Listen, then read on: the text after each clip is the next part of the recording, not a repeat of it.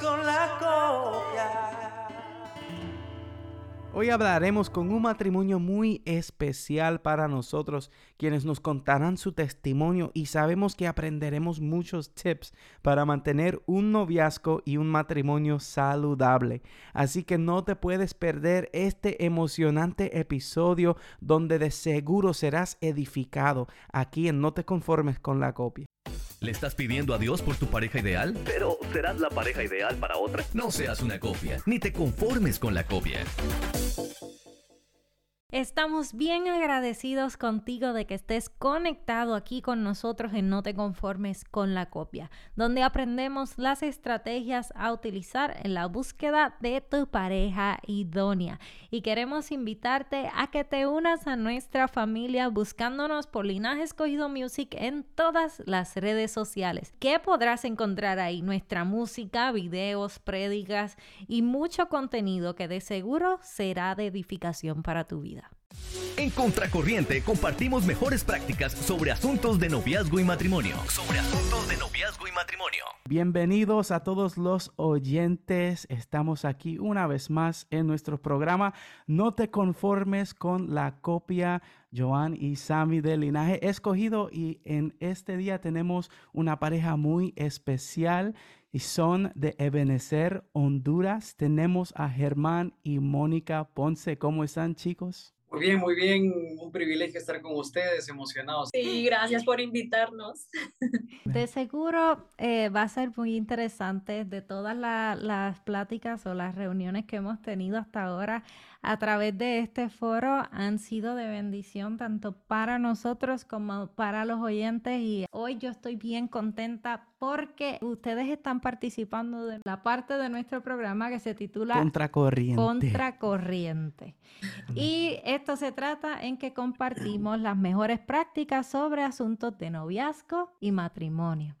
Entonces queremos empezar, eh, yo sé que deben ser muy conocidos allá en Honduras, pero para aquellos que no les conocen, cuéntenos un poquito de ustedes. Soy hijo de pastor, mi papá y mi mamá son guatemaltecos de nacimiento, pero vinieron aquí a San Pedro Sula, Honduras, en el año 94 tuvieron 25 años de, bueno, tienen, mi mamá falleció hace como unos cuatro años, pero tuvieron 25 años de ministerio y nos ha tocado estar en todo, ¿verdad? Executive pastor le dicen, pero realmente es el que hace de todo. Y hace ya un par de años estoy pastoreando junto con mi papá y estuve pastoreando jóvenes y ahora estamos en, en todo un poquito. Cuéntanos de ti, Mónica, ¿qué ha pasado? Cuéntanos de, de, qué pasó cuando viste a, este pastor, este, qué, qué, dijiste, qué sentiste, cuéntanos de eso. Bueno, es que nuestra historia es un poquito no convencional en realidad. Sí, sí, sí. Eh, nos conocimos eh, de niños en realidad, pero él no se acuerda de mí, yo sí me acuerdo de él. Eso es importante. Inolvidable, este rostro inolvidable, ustedes saben. No, bueno, yo, eh, yo no, no, no, siempre fui cristiana, de hecho, cuando fui la primera vez a la iglesia fue porque me había quedado a dormir en la, iglesia, en la casa de una amiga que sí asistía a la iglesia y ella, en ese tiempo no habían celulares, yo tenía como unos 9, 10 años. Y me acuerdo que los papás me dijeron, bueno, tus papás no han venido por ti, así que te vas con nosotros. Y me acuerdo que ese día mi amiga me presentó a, pues, a la gente que ya conocía y todo, y ella estaba enamorada de Germán. Entonces, eh, pues así. Yo tengo que respirar porque que... esto sí que es una historia, o sea, cuéntamelo todo. Entonces, bueno, pues eso, fui una, creo que habré ido unas dos veces a la iglesia, eh, pasaron los años, yo me fui a estudiar a Colombia em, y de esas cuestiones de la vida nos encontramos por redes sociales. Pues yo estaba en otra etapa total de mi vida y fue lindo. Ahora entendemos las partes de cómo Dios trabaja. Sí, y luego de, esa que empezamos a comunicarnos, pues eh, yo ya me regresé y, empezó nuestro, nuestra relación. Es, era otro hombre y yo era otra mujer también. Muy bien, de eso se trata de que cada vez seamos mejores en las manos de, del Dios que nos creó. Así que eso es lo, lo, más importante. Y quería preguntarles qué aprendieron en el noviazgo que les ha ayudado en el matrimonio. Es increíble porque la, la gran, la, la mayor parte de las personas dicen que se complican las cosas en el matrimonio. Bueno, a mí el matrimonio no, nos salvó la relación, nos salvó la vida. Yo me caso y, y, y cambio mi chip y, y, bueno, mi mamá sí decía que Mónica era la persona para mí. Pero sí, yo creo que de las cosas que más hemos aprendido en el noviazgo es que es la paciencia, quizás. Sí, al principio fue un poquito difícil porque estábamos acostumbrados a, a, pues, a ver el reflejo de una persona completamente diferente. Yo no me parezco en nada a mi suegra, la amo, la admiro, pero realmente no, no me parezco eh, en, en muchísimas cosas, no me parezco en ella esto es, es, sumamente chistoso, pero eh, uno ve como cosas normales las cosas que viste en tu mamá y en tu papá y, y como te encontrás con otro mundo, eh, el poder amar eso que escogiste. Pero ha sido bonito poder encontrar que incluso con, con nuestras cosas diferentes también podemos eh, ser utilizados por Dios y el Señor sí. pues quiere cosas diferentes en distintas personas también. Nos estaban contando antes de empezar aquí que llevan 12 años de matrimonio, 12 años casados.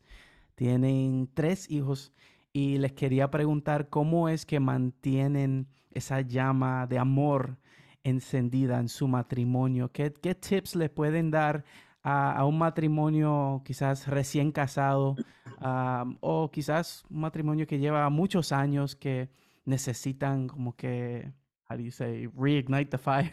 Eh, mantener el, el, amor encendido, simplemente acostumbrarse el que ya la tengo ahí o yeah. ya lo tengo ahí y no hacer nada por, por trabajar la relación. Bueno, para mí yo creo que, yo sé que es un dicho como muy, muy de ahora, que, que la rutina arruina los matrimonios, pero, pero la rutina también muchas veces es estabilidad y paz, ¿verdad? Y, y yo creo que, que tenemos que dejar de satanizar o malentender la rutina, porque, por ejemplo, un papá o una familia, diría, o un matrimonio no puede ser una montaña rusa, debe de ser un algo tranquilo. Y no, con Monique, yo, nosotros, yo al menos decidí ser un hombre estable, confiable, de estar todos los años, todos los aniversarios, todas las mañanas, porque si las costumbres son buenas, puede ser llamado estructuras de, de bendición, quizás, ¿verdad? Porque si tenemos por costumbre eh, viajar una vez al año o salir a comer una vez por semana solos, bueno, bendita costumbre entonces. Yo creo que eso, ¿verdad? Que a mí Moni con 12 años todavía la veo y, y me encanta físicamente, me parece que, que, todavía me mueve, ¿verdad? Y yo creo que eso es siendo intencional, ¿verdad? También sí, buscándole. Yo, yo, creo que es una decisión en realidad, también. porque eh, sí hay que trabajar mucho y, y, y, también pienso que es muy importante el balance. Primero, lo que dice Germán sí me parece súper importante poder valorar la rutina, pero también por otro lado sí creo que eh, en algún momento nos dimos cuenta, tal vez tuvimos hijos desde muy temprana edad porque a los tres meses de casados yo quedé embarazada de mi primer hijo. Sí. Entonces, nuestros planes inicialmente no era ser papás tan pronto, pero ha sido una bendición y, y, bueno, pero lo que eso logró es que por lo menos unos cuatro años, los primeros cuatro años de casados, no, no tuviéramos un solo viaje solos y estábamos recién casados prácticamente. Entonces, la primera vez que pudimos tener un viaje a solas, nos, nos dijimos, esto lo tenemos que repetir una vez sí. al año. Eso es cierto, nos dimos cuenta de la importancia hay un pastor que nos contó como algo bien chistoso que dice que las pequeñas zorras son los hijos que lastiman el viñedo, dice. bueno, pero es cierto porque vivís para ellos, pues yo tengo un enfoque con la paternidad que la respiro, es lo creo que de las cosas que más disfruto, pero cuando viajé con mi esposa, volvimos a, a ser mochileros en una ciudad, eh, no, que... a preocuparnos solo el uno por el otro, porque normalmente uno está en familia y está pensando es que el niño tiene que comer, que sí. hay que no, que no le podemos cambiar la rutina porque si no se pone lloroncito, entonces todo gira en torno a, a, los niños, pero cuando uno se da una escapada y no necesariamente tiene que ser a otro país, pero poderse mover de ciudad, irse solos y tener ese tiempo a solas realmente es, es algo especial. Sí, sentimos ese viaje como que fuera un tanque de oxígeno para todo el año. Entonces, si pudiéramos dejar un tip, por favor planifiquen un viaje solos. Sí, yo sé que tal vez se escucha trillado, pero es un tanque de oxígeno para el matrimonio. Por lo menos, a mí me encanta eso y por lo menos gracias a Dios, pues todavía eh, nosotros hemos podido disfrutar, ¿verdad? Hemos podido tener ese tiempo eh, de, de, ya llevamos cinco años juntitos Así que, y todavía no tenemos niños y, y sí damos nuestros viajes y eso, pero la gran mayoría son o para pasar tiempo en familia o para pasar eh, o para grabar canciones o para trabajar cosas del ministerio. Este, pero creo que sí, que, que este, algo hacia futuro. Vamos a una pausa musical y regresamos en breve.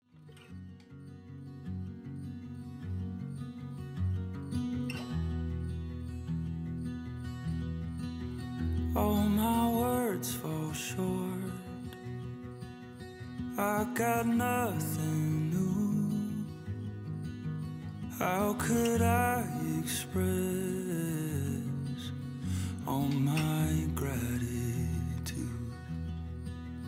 I could sing these songs as I often do.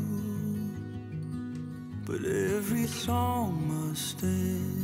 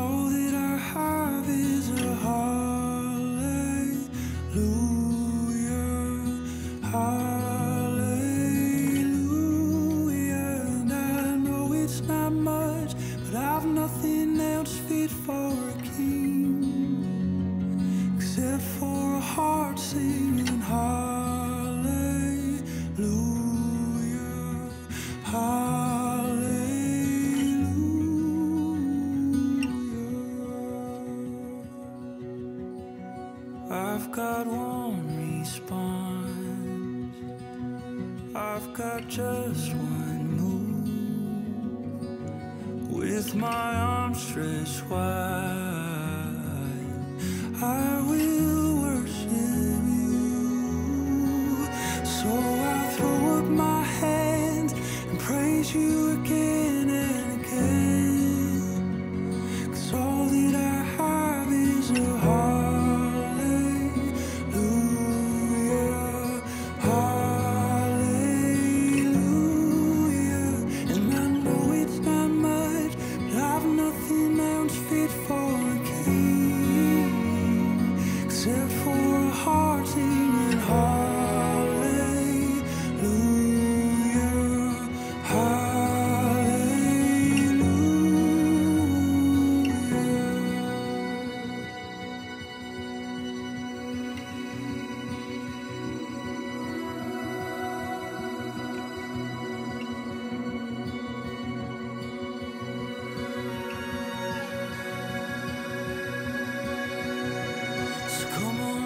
soul.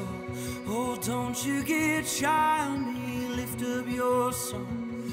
Cause you've got a lion inside of those lungs. Get up and praise the Lord. Recuerda que la persona que Él tiene para ti te va a sumar y no te va a restar. Quería preguntarte, nosotros somos hijos de pastores, así que sabemos el dolor y la angustia Y la bendición. y la bendición. bendición. Exacto, todas las cosas. ¿Cómo lo trabajas y, y hubo algo que aprendiste mientras era hijo de pastor que, que tú decías que cuando yo me case, yo no quiero permitir que esto pase o yo quiero que las cosas sean de esta otra forma. Siempre está la parte de, de tu lucha como hijo, de cuánto tiempo tu padre te dedica a ti versus cuánto tiempo se lo Sí. dedica a la iglesia. Entonces, para nosotros es como que en, en mi caso yo decía, bueno, primero aprendí a amarlo por las cosas que sí hacía, por el tiempo que hacía, por los sacrificios que, que hacía por nosotros y el tiempo de calidad que pasaba. Pero sí, yo pensando en mi familia, cuando tengamos nuestros hijos, es como que, que no permitir que los eventos importantes de nuestros hijos, yo tenga que dudarlo dos veces entre si voy a una actividad de la iglesia versus si voy a, a la actividad de mi hijo que jamás va a volver. O sea, para mí es como que así de fuerte. O sea, hubo momentos donde yo le decía a, a mi papá, mira, necesito que vayas al, a la ceremonia de honor porque yo tenía buenas notas y me portaba bien en la escuela. Este, y, y es esos momentos que no vuelven, que si nuestros padres no están, te marcan. Gracias a Dios, sí, mi padre pudo estar, pero hubo momentos en donde era como que esta lucha de, ah, pero tengo esto de la iglesia, ah, pero, y yo, pero sí, yo qué, ¿sabes? Cuéntanos, ¿qué, ¿cómo te fue en tu caso y, y qué has aprendido de ese proceso?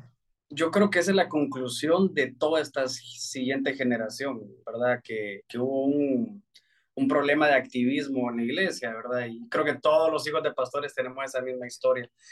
Yo una vez, eh, no, no me quiero poner a predicar, ¿verdad? Porque uno siempre tiene la tentación, se los prometo que no.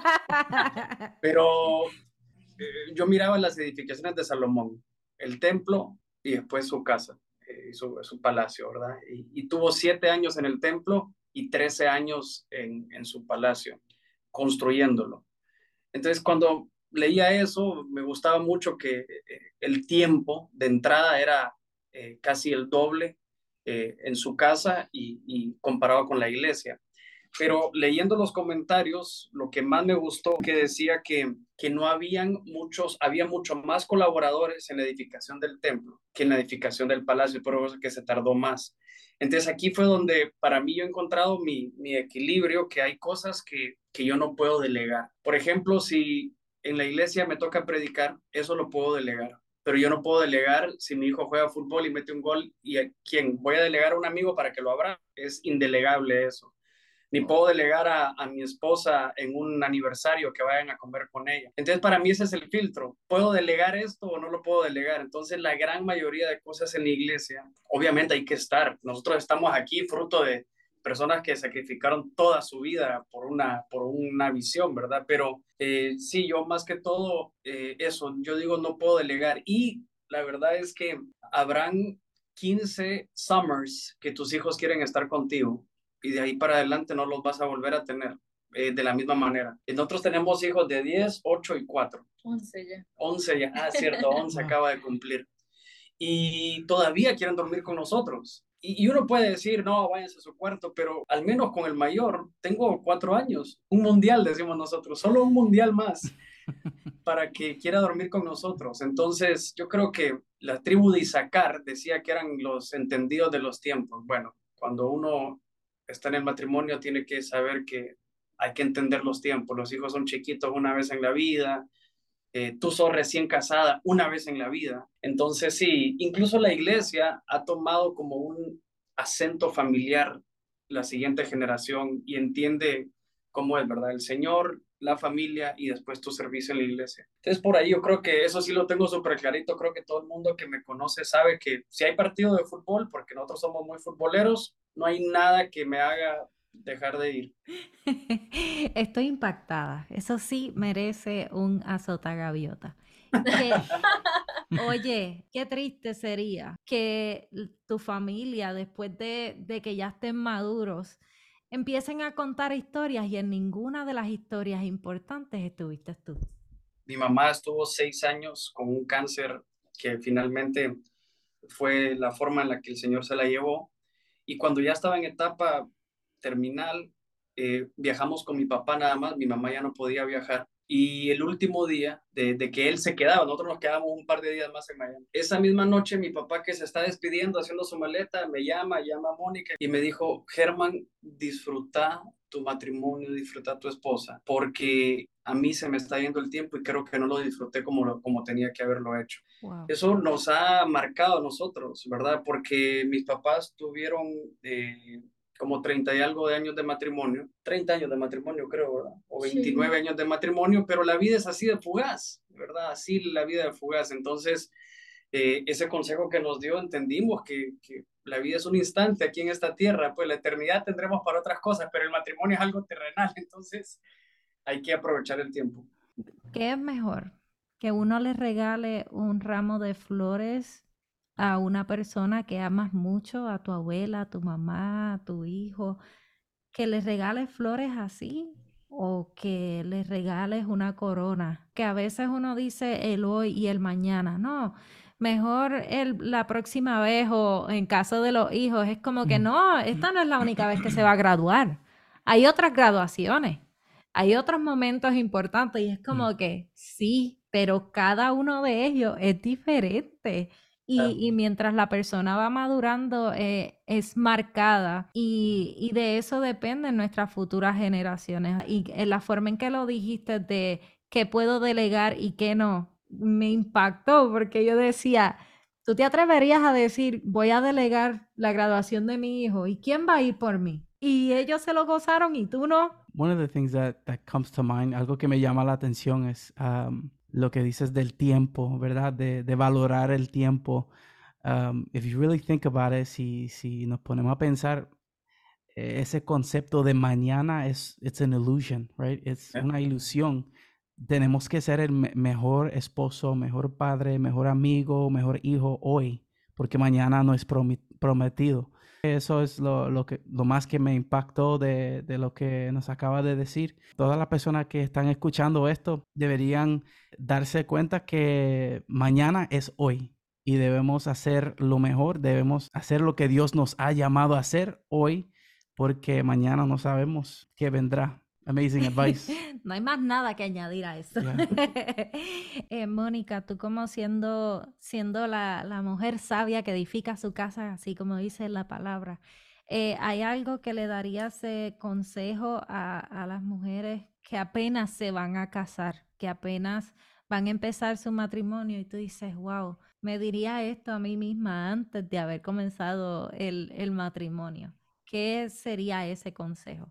El poder entender que, que somos dos personas completamente diferentes intentando llevar eh, un hogar y, y, se necesita bastante paciencia y también mucha miel. Yo creo que tal vez ese podría ser mi consejo, a pesar de que, de que no digo que yo lo, lo súper logre hacer siempre y todavía cometa mis errores, pero yo creo que sí es muy importante que uno de, mujer pueda tener miel para poder decir las cosas, encontrar el momento correcto para poder, yo creo que uno de mujer puede ayudar a, tu esposo a, ver cosas que tal vez ellos en su momento no están viendo, pero sí tiene, tenemos que buscar la manera de decirlo, porque no, no siempre vamos a lograr que sea bien recibido si nosotras llegamos como eh, con una palabra muy dura o con brusquedad, sino que tenemos, creo que es justamente la mujer sabia, poder decir las cosas con dulzura y, y hacer que, que, que, nuestros esposos caigan en, en, razón de cosas que tal vez están haciendo mal por medio de nosotros con la manera en que lo decimos. Eh, hubo un consejo que me escribieron en esas actividades que uno hace antes de casarse, que decía, con cariño ganamos más.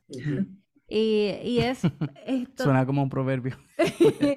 Literal es como lo que estás mencionando, de que es bien importante no solo lo que decimos, sino cómo lo decimos y cuándo lo decimos.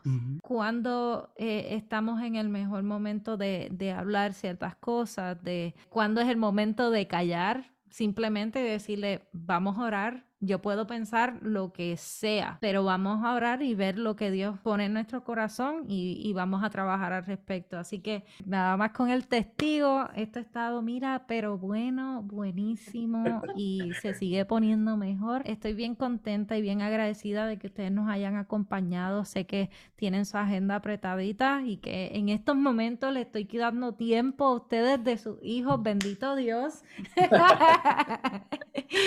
Así que eh, le doy las gracias por este tiempo de calidad. Gracias por estar con nosotros acá en No te conformes con la copia. Y para todos aquellos que quieran seguirlos, no sé si tienen alguna red social donde los pueden seguir. Yo, si me quieren seguir en Instagram, eh, salgo G1110. G1110. Ese es mi Instagram y bueno, cualquier cosa estoy a la orden, ¿verdad? Por ahí. Sí, Mónica Tobón Blog. Es porque tengo, tengo un blog para mamás. Oh, ¡Epa! Bueno, cuando me toque tengo que añadir a... Tengo que entrar en ese grupo cuando, cuando sea el tiempo que, que Dios nos envíe nuestra bendición. Este, así que es un, es un honor para nosotros y estamos bien contentos. Sabemos que este programa eh, va a ser de bendición a, las vidas. E, es también eh, de edificación cuando contamos los testimonios, pero también cuando contamos qué hicimos con eso y, qué, y cómo lo manejamos y cómo mejoramos nuestro futuro tomando nuestro pasado en cuenta. Eso suena a un, un pro- otro proverbio. Like. Enrachada, enrachada. Así que bendiciones. Esperamos que este episodio haya sido de bendición para tu vida, así como lo ha sido para nosotros. Podrán escuchar esta entrevista en nuestro canal de YouTube y en todas las plataformas de podcast. Recuerda que puedes ser parte de este programa también enviándonos tus preguntas y testimonios a linajescogidomusic1 arroba gmail.com. Si disfrutas de este contenido, por favor dale like, compártelo y únete a nuestras redes sociales. Somos Joan y Sami de Linaje Escogido y este es tu programa No te conformes con la copia. Hasta la próxima. No te conformes con la copia.